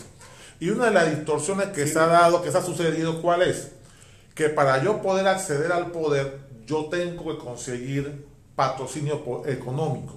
Entonces, se convierte el diputado, el presidente, en rehén de poderes económicos que no necesariamente son los que dirigen la cosa pública. Ojo, por ejemplo, el tema del ingreso del narcotráfico, los dineros del narcotráfico y lavado de dinero a la política en América Latina es un problema para ellos. El que haya gente inescrupulosa que entre a la política, a ellos les preocupa, porque tienen que lidiar con un sector que es un competidor. O sea, el capital especulativo no quiere competidores, porque sabe de que al final ellos van a tener que lidiar con ellos. Es lo que sucedió en, en el año 2009. El capital panameño tuvo que, la oligarquía financiera tuvo que eh, eh, eh, sentarse a discutir con un nuevo rico, que ese nuevo rico los arrodilló. Por eso de que hicieron todo lo posible para defenestrarlo. Y ojo, lo adelanto, No lo van a hacer. y no lo va a hacer presidente nuevamente, aunque tenga todos los votos del mundo. No lo van a- Y así mismo, porque ellos han planteado un modelo que busca estas nuevas fórmulas políticas que se llama la primera tesis. O sea, que personas como usted, como yo, como cualquiera, El hijo de la que cocinera. podamos construir una plataforma política, se nos haga pos- imposible ser, ser- Imposible ser lo que sea. ¿Por qué? Porque vas a, mira, la tesis, por ejemplo, que escucho por ahí, diputados provinciales. No, pero es que mira, Hermano, mira, mira, es pregunta, que, es si que mira, diputado en un circuito mira, que Anselmo. tiene 4, 8 corregimientos te cuesta medio millón de dólares, eso ese- salario tú no lo sacas. jamás. Eso jamás. salario tú no lo sacas, tienes que venderle tu alma a, a, a No, Mefistófeles. el problema es que Ah, Mefistófeles no está para financiar ya, para que otro esté. Yo voy a ser el eh, candidato. mira, el tema, mira, y, y el tema, mira, eh, no va, tengo que mira, va más allá porque, porque este mira, con la, la, las normas del juego como están diseñadas hoy en día. Hasta para que si, si te hacen un fraude, si, tú, si, si a tu padrino no le da la gana de que tú sigas en la pelea por esa curul, porque él tranza con el que te hizo el fraude, tú no puedes hacer nada, porque tienes que consignar un billete para poder, para poder demandar. ¿Cómo no? En la vía electoral, cuando la justicia se supone que es pública, eh, gratuita e accesible. ininterrumpida. Así Y es. accesible e ininterrumpida. Entonces, si tú, si tú me impones a mí un penalty de una fianza X para poder presentar un proceso, ya la justicia no es gratuita. Ah, no, pero el, el- no, que lo que pasa es que va a una ingobernabilidad. ¿Qué ingobernabilidad va a haber? Me, me- me permite Ah. dar, dar un ¿Qué ejemplo. ingobernabilidad va a haber si en la norma penal electoral o la norma electoral administrativa Porque está diseñada una- para que se falle de forma expedita? Un seguro de vida al sistema. Ah, bueno, entonces, Claro. entonces preten- pla- plantearse de que necesitamos una constituyente para eso eh, no, no, no, no es alejado de la realidad, pero ya hay, ya hay, ya, ya existe, ya existe la línea trazada en, en normas de menor jerarquía, lo que queremos es elevarla a rango constitucional para que sean irreformables por una asamblea de diputados que se nos pueda salir a la mano en un momento determinado. Porque es que el tema también es que acuérdate que las normas de rango constitucional son normas sustantivas, ¿ok? Así es. Conten- eh, o sea, son no- normas norma doctrinales, o sea, tú no vas a desarrollar ahí. No, para eh, entonces, ¿para Para- qué, para la ley. ¿para, qué va- ¿para qué vamos a meter eso en una constitución? Pero es el problema, o sea, hacer una constitución, la que tenemos actualmente, ¿cuántos artículos que tiene? 300 y tantas. vamos Bueno, yo creo, 400. bueno, eh, yo creo que la próxima constitución que hagan, si le seguimos haciendo caso a este poco de tecnócratas que andan, no, no tecnócratas, pseudo tecnócratas que andan por ahí, pseudo notables que andan por ahí, a- eh, a- aupando el tema de una constituyente, vamos a salir con una constituyente, una constitución de 2000 artículos. ¿ah? Va a haber una va a haber un código constitucional, es lo que vamos a tener. Claro, ¿ah? ahora tú has aterrizado en el punto que yo quería llegar cuando yo estaba hablando de lo que era la parte del derecho del, del derecho romano y el derecho sajón. Bueno, mira, Y- eh, eh, te, quería, te quería hacer una, una aclaración en me- ese no me punto. dejas terminar. No, papacito lindo, No, espérate. La declaración después te digo. Dale. Pero ¿qué es lo que pasa? Porque ahí es donde tenemos el punto. Cuando estamos hablando de la constitución, yo digo, ¿cuántas veces se ha reformado la constitución de los Estados Unidos, de Norteamérica? ¿Cuántas veces tú has oído? cam- Porque ahí no es- el problema no es la constitución. No. El problema jamás ha sido la constitución.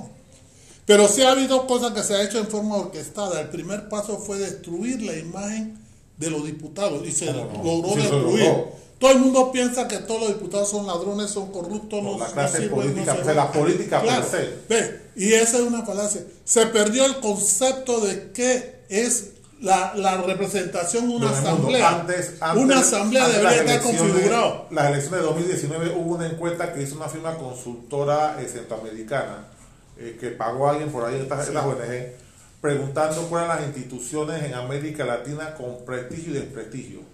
Las más desprestigiadas son las, las- son las cámaras, los, los parlamentos de toda la región. Sí, Y claro. la más y la más prestigiosa son las agencias y los periodistas. Sí.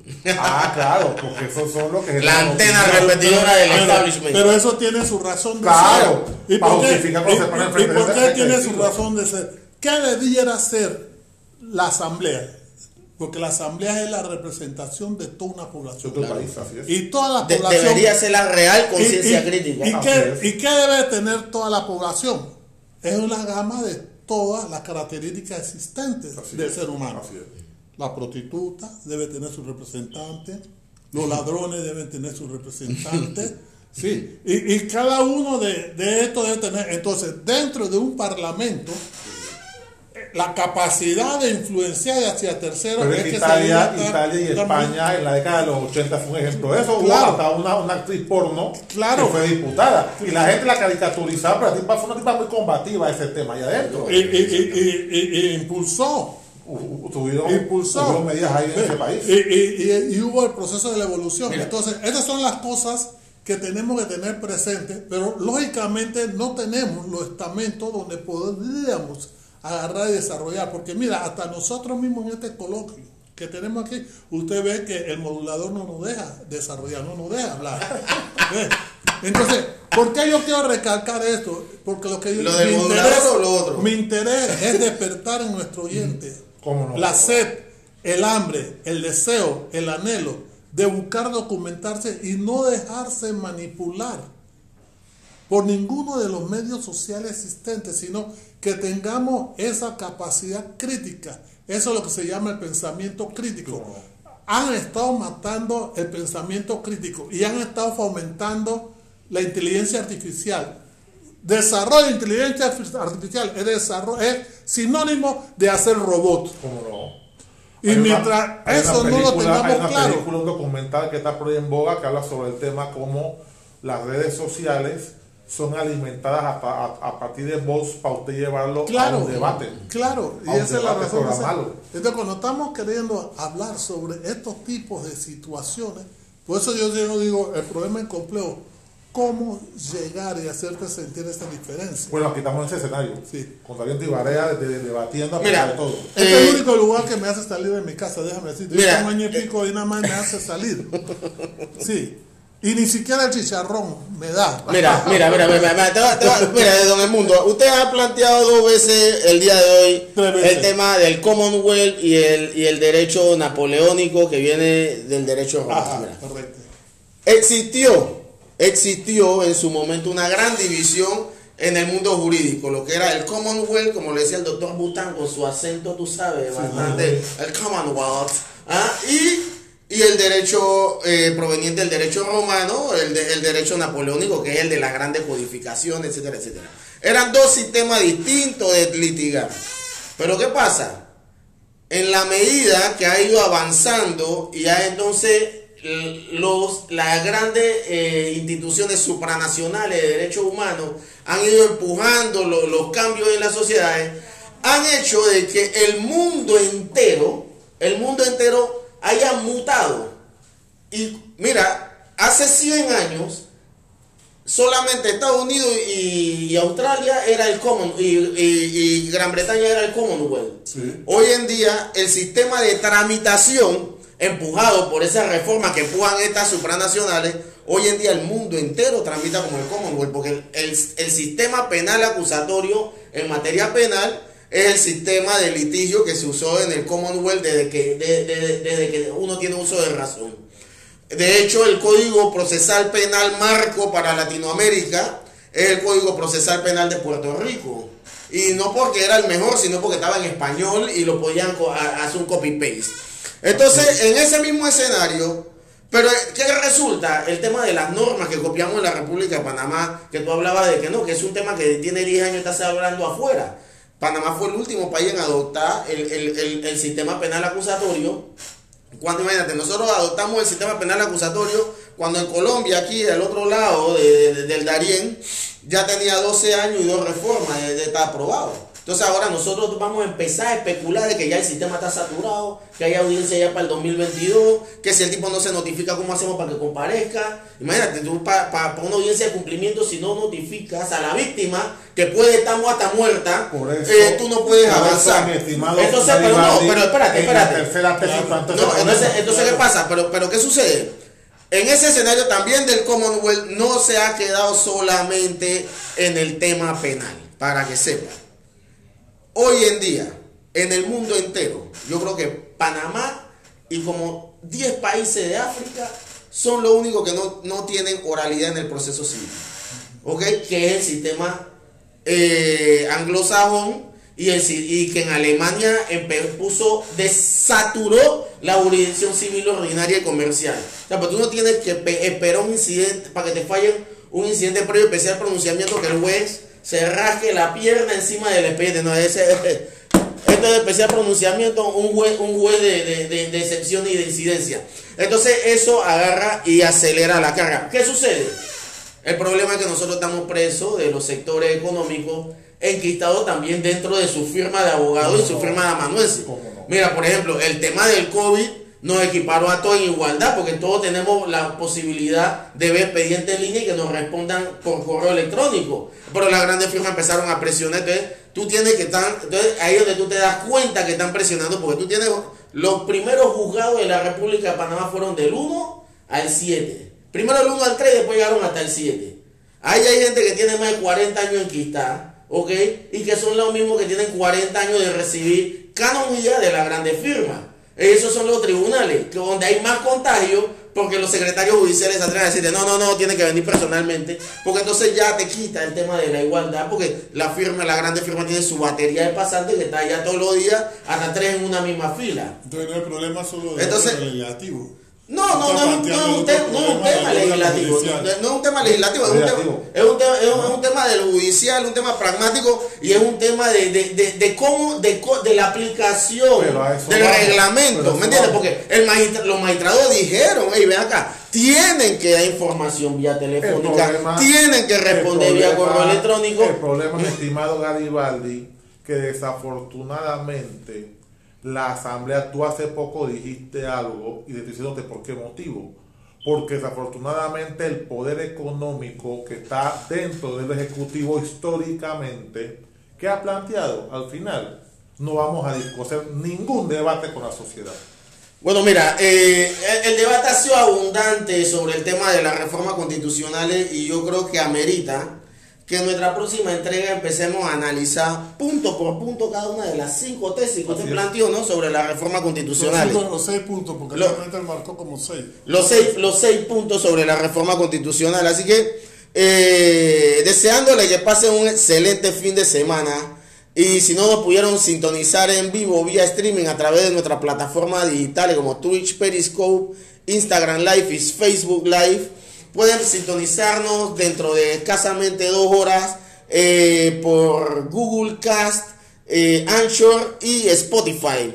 Eh, despidiéndonos de ustedes, deseándole que pase un fin de semana, anunciándole que para el próximo fin de semana estaremos aquí en otra emisión de, de Coloquio Jurídico en compañía de don Edmundo Eduardo, don Anselmo Ruda con el tema la forma de elegir a los diputados no va a cambiar la forma de hacer política como la, pri- el pri- la primera tesis de lo que plantean eh, la, la, la, La constituyente. la constituyente. Así es que le deseamos un fin de semana recordándole que un trabajador informado tiene poder. Nos despedimos. Gracias. Hasta luego.